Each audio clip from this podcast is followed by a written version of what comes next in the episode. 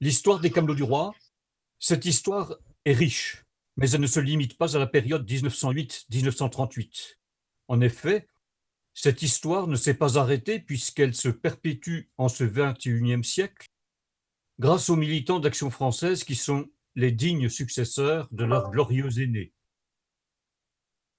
Nous, nous évoquerons donc l'organisation et les prestigieux combats des plus marquants de l'épopée des Camelots du Roi une élite, une véritable élite au service de la civilisation française et de la monarchie royale, garante de cette civilisation. L'urgence était, selon les termes de Maurice Pugeot, un des fondateurs euh, des Camelots du Roi, l'urgence donc était, selon ces termes, de saccager, rien de moins, saccager les idées fausses que la République instaurait dans les esprits et qui faisaient tant de mal à la France. L'esprit du mal et sa propagande étant si profondément ancrés dans les mentalités, l'œuvre d'assainissement entreprise par les camelots du roi dès l'origine se voit prolongée par les camelots d'aujourd'hui, qui se distinguent en actions exemplaires jusqu'à ce que la bête ruine publicaine soit vaincue.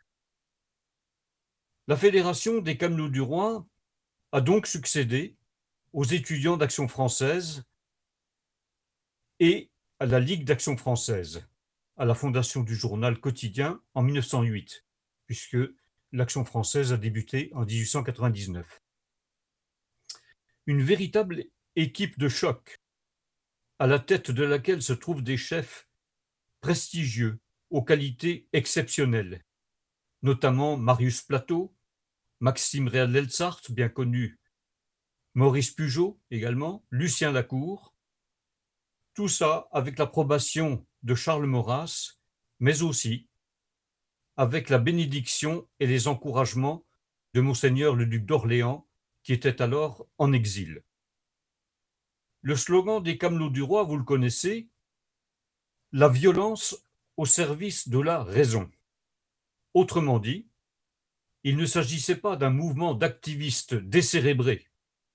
Les camelots du roi étaient intellectuellement formés et répondaient à l'exigence du combat contre les menées subversives préjudiciables au présent comme à l'avenir de la France. Le but, naturellement, était par des coups d'éclat de produire un électrochoc dans l'opinion publique en démontrant que la monarchie royale est le seul régime capable d'éviter les maux que la République continue d'infliger. Le camelot du roi a donc un cerveau qui commandait son action. Alors, une charte, qui était celle d'ailleurs de l'action française, régissait l'organisation de ce qui était qualifié de phalange. Chacun se devait de la signer. Pour mémoire, elle était la suivante. C'est pas très long, je vous la lis. Français de naissance et de cœur, de raison et de volonté, je remplirai tous les devoirs d'un patriote conscient. Je m'engage à combattre tout régime républicain. La République en France est le règne de l'étranger. L'esprit républicain désorganise la défense nationale et favorise les influences religieuses directement hostiles au catholicisme traditionnel. Il faut rendre à la France un régime qui soit français. Et seule, la monarchie assure le salut public et, répondant de l'ordre, prévient les mots publics que le nationalisme dénonce. Je m'associe donc à l'œuvre de restauration monarchique et je m'engage à la servir par tous les moyens. Voilà ce que le Camelot devait signer. Alors, emprunt de, de ces principes, clairs, précis, et plein d'avenir. Le mot camelot n'était pas quelque chose d'anonyme. Le camelot portait un insigne au symbole fort, dont voici la signification. D'abord la colombe. La colombe représente Jeanne d'Arc, qui, ne l'oublions pas, est la sainte patronne des canaux du roi. Ensuite, vous avez la fleur de lys, qui, qui symbolise naturellement, bien sûr, la monarchie. Vous avez ensuite les deux épées qui invoque la discipline quasi militaire du mouvement. et puis les lauriers qui inspirent l'espérance dans le combat.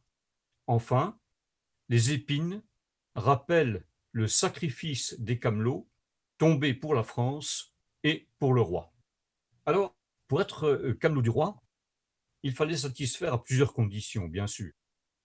Tout d'abord, être membre adhérent de la Ligue, comme aujourd'hui nous sommes membres de la Restauration nationale Action française.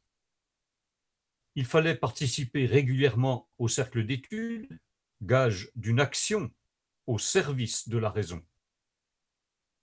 Il fallait ensuite avoir effectué un stage spécifique pour appréhender la discipline. Très important. Prendre également et régulièrement le journal à la criée et enfin pouvoir répondre présent à toute convocation. Alors, pourquoi l'appellation de camelot du roi plutôt que phalange ou une autre dénomination? Eh bien, tout simplement parce que le militant d'Action française était d'abord connu des Parisiens comme le vendeur de journaux, le camelot, comme on disait à l'époque. Cette appellation fut donc adoptée. Donc, en même temps que l'Action française dénonçait les lâchetés, l'impéritie et les crimes du régime républicain, les camelots avaient un seul but, servir la France, prévenir et favoriser les conditions de la restauration. En ce sens, les camelots du roi ont bravé le pouvoir, sa police et ses juges, et, tout naturellement, ils ont assumé les sanctions qui s'ensuivirent, et il y en eut. De la lutte contre les menées pacifistes du camp de l'Anti-France, à l'imposition de la fête nationale de Jeanne d'Arc, en passant par la fameuse affaire Talamas, les camelots du roi étaient sans cesse mobilisés et réunissaient à chaque fois un nombre important de patriotes entraîné par cette jeunesse d'action française aussi brillante, il faut le dire, que déterminée. Il est bien certain que la bataille pour la fête de Jeanne d'Arc fut celle qui a marqué le plus l'opinion publique de l'époque, à la fois par le culot extrême des camelots face à la République hostile, comme à leur ténacité jusqu'à la victoire, puisque victoire il y eut. Dans l'esprit du gouvernement, il faut dire que cette fête relevait uniquement de la sphère religieuse. Ah, en 2021, les choses n'ont pas beaucoup varié, seul le terme a changé puisqu'il est précisé maintenant comme étant de la sphère privée. Voilà. Mais les camelots du roi n'entendaient pas de cette oreille. Pour eux, comme pour nous aujourd'hui, il s'agit de restaurer la civilisation chrétienne qui a fait la grandeur de notre pays. Par conséquent, surtout à une époque marquée par ce qui constituait déjà une politique de délitement de la nation, les symboles de notre épopée française devaient être affirmés publiquement. Et il le fut. Il en a résulté une répression féroce du pouvoir républicain à l'encontre des camelots, qui, comme vous le savez, ont eu à subir dix mille jours de prison avant qu'ils puissent goûter la victoire de leur sacrifice lorsque l'État s'est vu contraint d'instituer officiellement la fête de Jeanne d'Arc. La jeunesse surgissait de partout, des amphithéâtres, des facultés, des bureaux, des ateliers. Elle se passionnait pour les manifestations en investissant les prétoires, en jetant l'affront aux juges prévaricateurs, en donnant l'assaut aux chaires de facultés où les gloires nationales étaient diffamées, en investissant les théâtres subventionnés où la religion catholique était régulièrement insultée. Bref, il s'agissait de porter l'offensive contre tout ce qui touchait à l'honneur français. Alors l'originalité de, ces manifestations trouvait bien entendu son expression non seulement dans le combat contre le camp d'Antifrance, mais surtout, surtout, dans l'affirmation de la nécessité de changer de régime et pas seulement de gouvernement. Dès l'origine, les manifestations se sont concentrées sur la Sorbonne pour empêcher les cours des traîtres à la patrie qu'était à l'époque un certain Charles Andler, ami de Jean Jaurès, ce Charles Handler coupable d'avoir organisé un voyage pacifiste à Berlin. Et ce fut également le sort réservé à Talamas, connu pour ses propos antinationaux et son dénigrement de Jeanne d'Arc. Durant trois mois donc, la jeunesse d'Action française tente de faire cesser les cours de ce Talamas, malgré la présence des forces de police et les arrestations.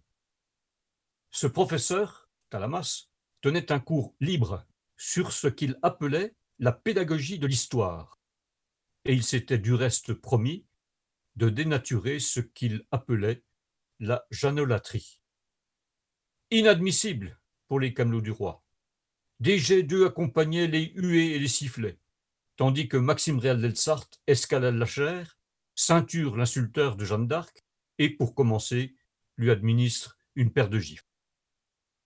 Chaque mercredi, à la Sorbonne, les effectifs des manifestants gonflaient et, après chaque intervention, les camelots s'en allaient fleurir la statue de Jeanne d'Arc.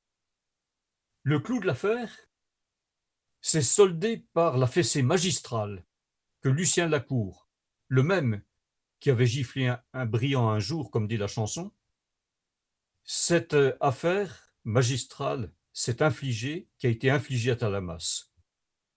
Quelques camelots couchèrent Talamas sur la chair d'où il devait faire son cours, et Lucien Lacour l'a copieusement fessé devant tout l'amphithéâtre. Dès ce moment-là, les camelots ont attiré la sympathie de la jeunesse patriote, qui, pour une bonne part, a rejoint la bande des camelots.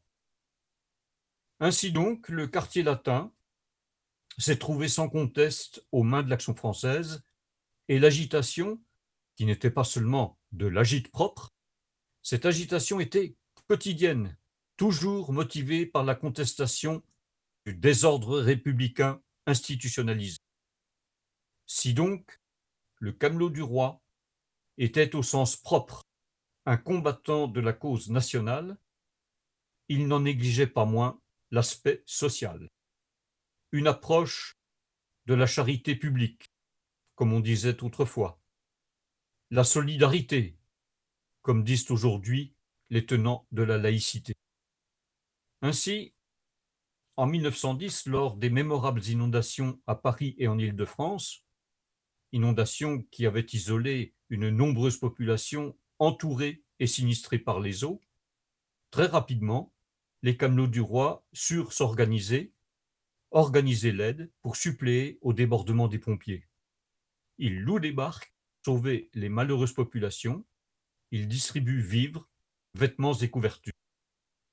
Et pendant ce temps-là, en parallèle, le journal lance une souscription pour venir en aide aux victimes.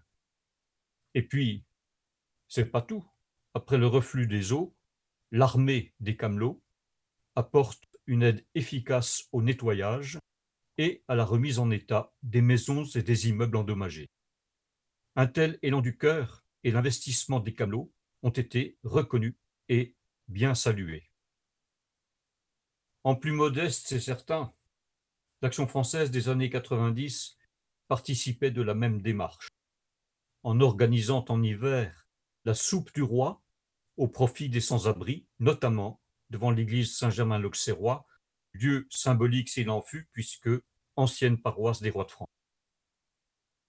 Alors, pour euh, nos anciens des années 1910, tout était motif à se mobiliser. Que ce fût la gifle de Lucien Lacour à Aristide Briand, qui inaugurait un monument à la gloire de Jules Ferry, en passant par l'imposition de la loi de trois ans pour le service militaire à la veille de la Grande Guerre, ainsi que toutes les campagnes de l'action française pour tenter d'épargner le fléau d'un conflit mondial. Eh oui, en mai 1914, pour la fête de Jeanne d'Arc, 50 000 Parisiens vous m'entendez bien, 50 000 Parisiens, ça laisse rêveur, avaient répondu à l'appel de l'action française pendant que bon nombre de camelots étaient déjà dans les tranchées. Fortement impactés par les dégâts de la Grande Guerre qui avaient décimé 80% des forces militantes de l'action française, je cite 13 secrétaires généraux sur 15, 13 sur 15 meurent dans les plis du drapeau.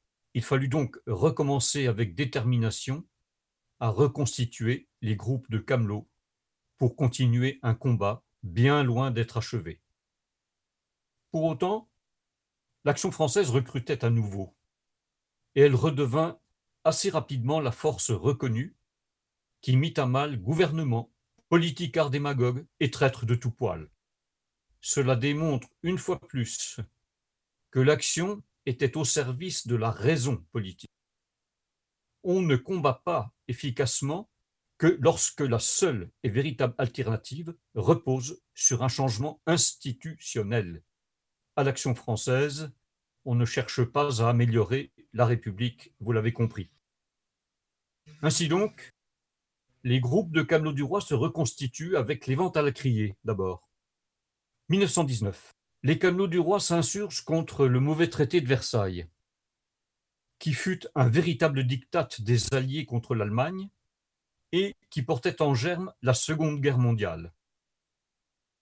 1920, alors que les pacifistes relèvent la tête, ce sont tout naturellement les camelots du roi qui descendent dans la rue pour fustiger cette néfaste idéologie et prévenir du danger qu'elle constitue pour la France.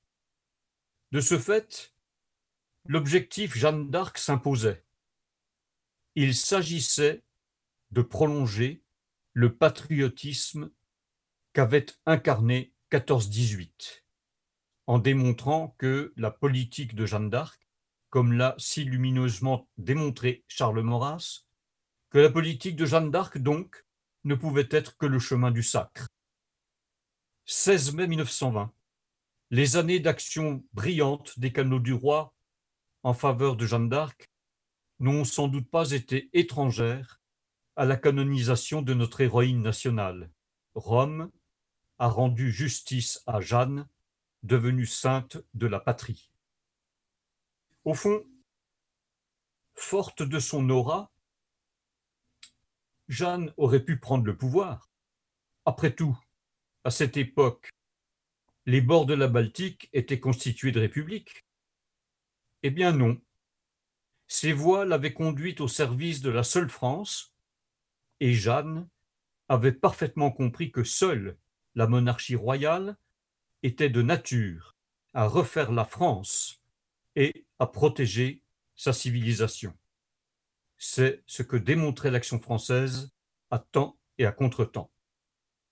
Fidèles donc à leur volonté d'imposer une fête nationale, surtout dans la foulée de la canonisation, les Camelots redoublent d'ardeur et réussissent à nouveau ce tour de force de réunir les foules autour du symbole de la sainte de la patrie. Cette volonté tenace et l'importante démonstration de force des Camelots chaque mois de mai ont eu raison de la République puisque un an après la canonisation, la fête de Jeanne d'Arc devint fête officielle nationale. C'est le premier aboutissement du combat des Camelots. Après dix mille jours de prison pour avoir défendu Jeanne d'Arc, cette première victoire était impressionnante. Mais, mais bien sûr, on allait vite comprendre que cette première victoire était à défendre. Ainsi, en 1925, année où le cartel des gauches interdit la fête de Jeanne d'Arc, l'action française parvint à réunir 20 000 personnes. La foule repousse les cordons de police et de l'église de Saint-Augustin, les camelots entraînent cette foule vers la statue de Jeanne d'Arc, place des Pyramides. Le combat restait d'actualité, les camelots se devaient de veiller au grain et de faire respecter, y compris par l'État, la fête nationale de Jeanne d'Arc. Le cortège que l'Action française organise toujours chaque année procède de cette même volonté politique qui animait les camelots, nos aînés. Et puis, le travail d'alerte et d'explication suivent leur cours pour les camelots qui, en 1929, mènent campagne contre la ratification de la dette de guerre de l'Amérique. Et toujours et encore, il faut veiller sur le rempart. Les camelots interdisent des réunions de la Ligue des droits de l'homme en scandant Les amis des Boches ne parleront pas. Voilà, l'action française redevient maîtresse de la rue. En 1932, les camelots font entendre la voix du pays réel, alors que la France s'enlise dans la crise économique. Avec 15 000 paysans, ils battent le pavé, ils mobilisent la fronde des contribuables et celle des commerçants. Les camelots du roi sont sur tous les fronts. Arrive ce qui devait arriver, janvier 34. Le déchaînement contre l'affaire Stavisky. L'Assemblée nationale est assiégée par les patriotes qui demandent des comptes aux parlementaires. Un scandale au sein d'un régime instable et corrompu, une fraude massive de mise en circulation de faux bons aux porteurs pour un montant de 261 millions de francs de l'époque. Cette affaire eut un rebondissement dans les milieux politiques et parlementaires, puisque des ministres, Camille Chautan, Albert Dalimier, sont mouillés dans ce scandale et des députés sont impliqués dans cette affaire d'escroquerie. C'est alors que l'Action française titre Abat les voleurs et elle appelle à manifester. De fait, se joignent à elle les jeunesses patriotes, les croix de feu et les associations d'anciens combattants. Belle effervescence. Le 6 février 1934, les camelots sont aux avant-postes. La foule grossit, pendant que la police interdit l'accès du pont de la Concorde et de l'Assemblée nationale. Et c'est à ce moment-là que sans sommation d'usage, les forces de police débordées, ces forces de police, cavalerie en tête, se mettent à tirer sur la foule. 20 morts chez les manifestants, un du côté de la police. 258 manifestants blessés, 92 du côté de la police. Manifestation dut se replier. Le MONC, civil ou militaire souhaité par Maurras n'était pas là ce 6 février 34 pour prendre la tête de l'insurrection et donner des ordres et enfin prendre le pouvoir. Rappelons que le prétendant au trône de France était alors exilé en Belgique et donc empêché d'agir. La France entière a été bouleversée par ce carnage. Cette journée sanglante marquera toute une génération. Et pour certains observateurs, l'action française serait passée à côté d'une occasion historique de restaurer la monarchie. Mais la réalité était tout autre. En effet, le 6 février 1934, l'action française n'était pas maîtresse d'une suite qui aurait pu être, pu être déterminante. L'action française et l'élite patriote étaient unies par le sentiment patriotique et le mépris de la pourriture politicienne, mais en dehors de l'action française, les manifestants n'avaient pas d'idée commune sur le régime qui convenait à la France, et les rivalités de groupe et les compétitions des chefs empêchaient qu'ils s'unissent dans l'action. Résultat des courses, les gauches sont sorties confortées. 1935, la fête de Jeanne d'Arc est un immense succès, suivi par 100 000 Parisiens. Et cette même année, l'action française continue de faire la guerre aux pacifistes. Dans le même temps, les choses un peu plus douces se font. Madame Daudet inaugure le foyer du duc de Guise, Jean III, qui permet aux jeunes camelots et aux étudiants d'action française de conditions modestes de se nourrir convenablement et à prix modique. Vous l'avez compris, ce foyer sera l'ancêtre des restaurants universitaires. En juin, l'action française ne s'arrête pas les Camelots prennent d'assaut le Grand Orient de France. En 1936, devant l'intensification de la lutte contre les pacifistes, la Ligue d'action française et les Camelots du Roi sont dissous à l'occasion des obsèques de Jacques Bainville, alors que Léon Blum fut l'objet d'un incident qui donna prétexte au gouvernement de dissoudre les Camelots du Roi. C'est là que les Camelots portaient la fameuse pièce de dissous. Et c'est donc sous d'autres appellations que l'Action française poursuivit ses manifestations, la plus éloquente étant les VV, vendeurs volontaires. 1939, annoncé des années plus tôt par Jacques Bainville dans le journal L'Action française quotidienne, la Deuxième Guerre mondiale ne pourra être évitée. De nouveau, les camelots sont au combat et s'engagent qui dans la résistance, qui dans les chantiers de jeunesse. Parmi les, plus populaires, Destienne d'Orve, le colonel Rémy et tant d'autres. À cet égard, je conseille la lecture du livre de Marin Fleutot, Les royalistes dans la résistance, ouvrage très intéressant et euh, qui cloue le bec à ceux qui traitent de collaborateurs. Après le second conflit, l'action française se reconstitue encore et toujours. Et à la mort de Charles Maurras en novembre 1952, l'esprit euh, camelot du roi a parfaitement perduré. C'est vrai qu'avec la condamnation de Maurras en 1945, l'action française est interdite, ce qui n'empêcha pas l'action française d'être au premier rang des mouvements d'inspiration nationale, hérité, héritier de l'action française sous l'appellation Restauration nationale, qui est toujours nôtre aujourd'hui. Avec cette structure calquée sur l'action française d'avant-guerre, nous pouvons nous targuer d'avoir nos troupes de choc, à l'exemple des Camelots du Roi.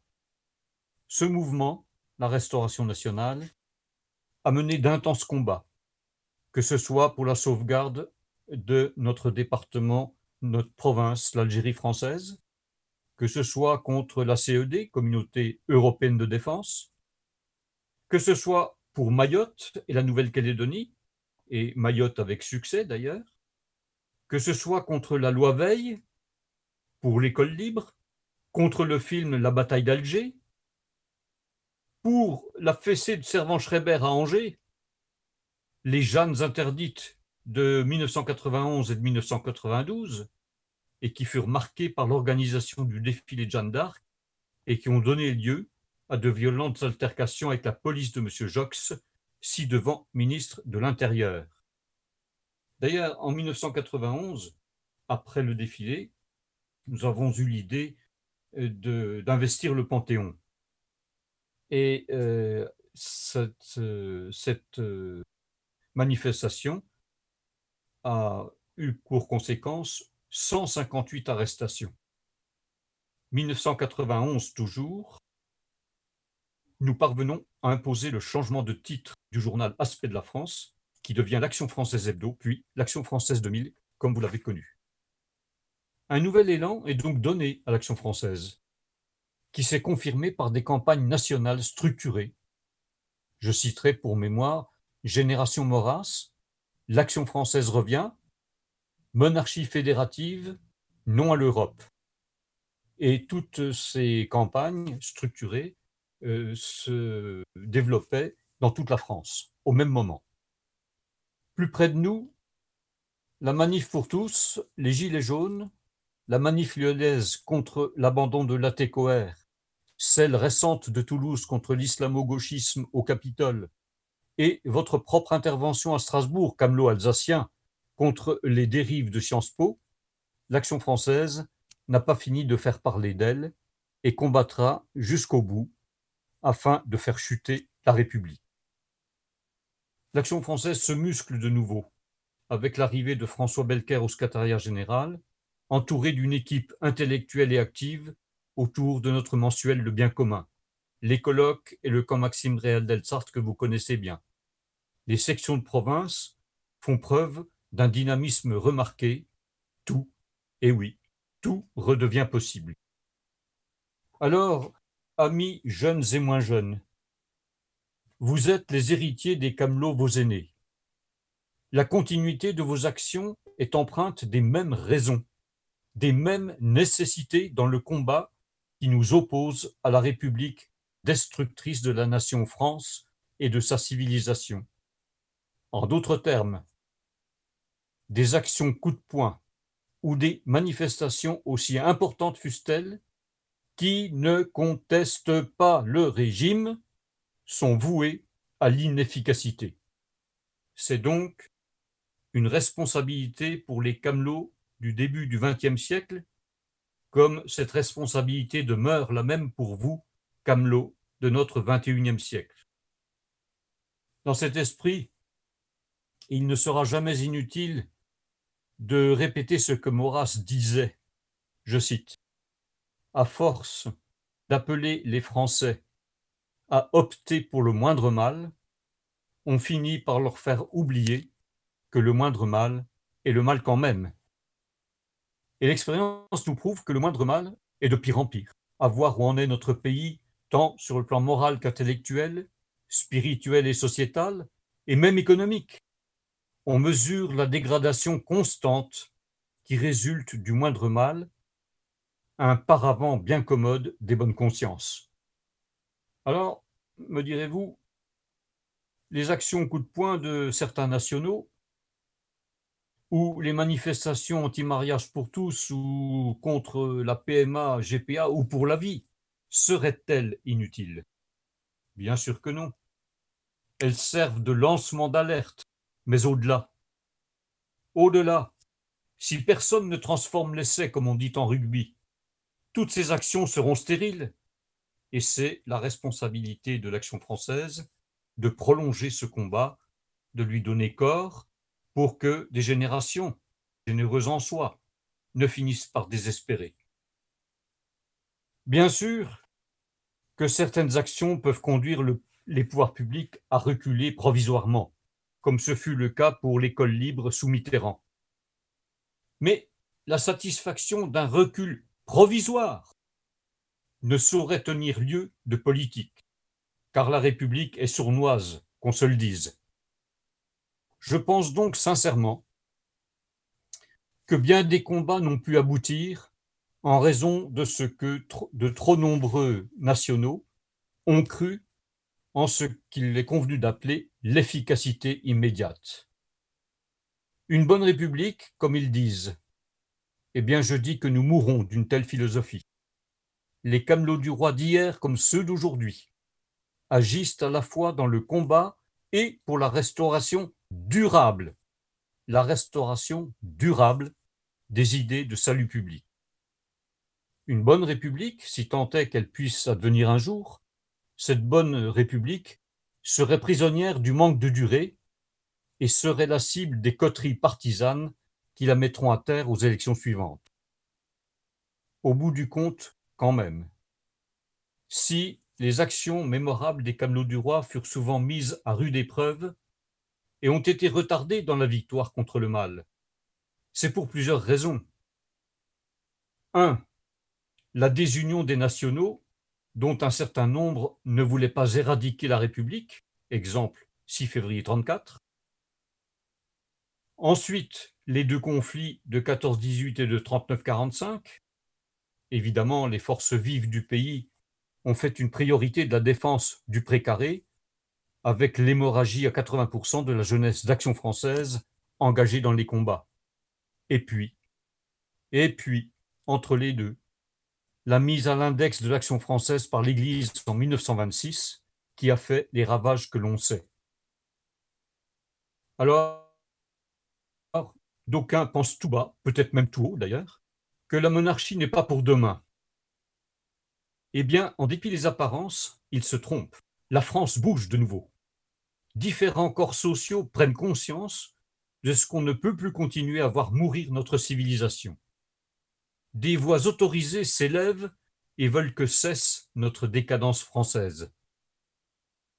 Amis, à la charnière de l'histoire, vous avez une responsabilité, celle de proclamer à temps et à contre-temps que sans changement de régime, la mort du pays est certaine. Continuez à œuvrer pour la restauration de la France, pour qu'elle redevienne, comme au temps de la monarchie très chrétienne, le pays où il fera bon vivre, le pays le plus beau du monde, celui vers qui les peuples se tourneront pour y trouver la raison de leurs espoirs et l'assurance de leur avenir. Alors, ami Camelot, pour que vive la France, vive le roi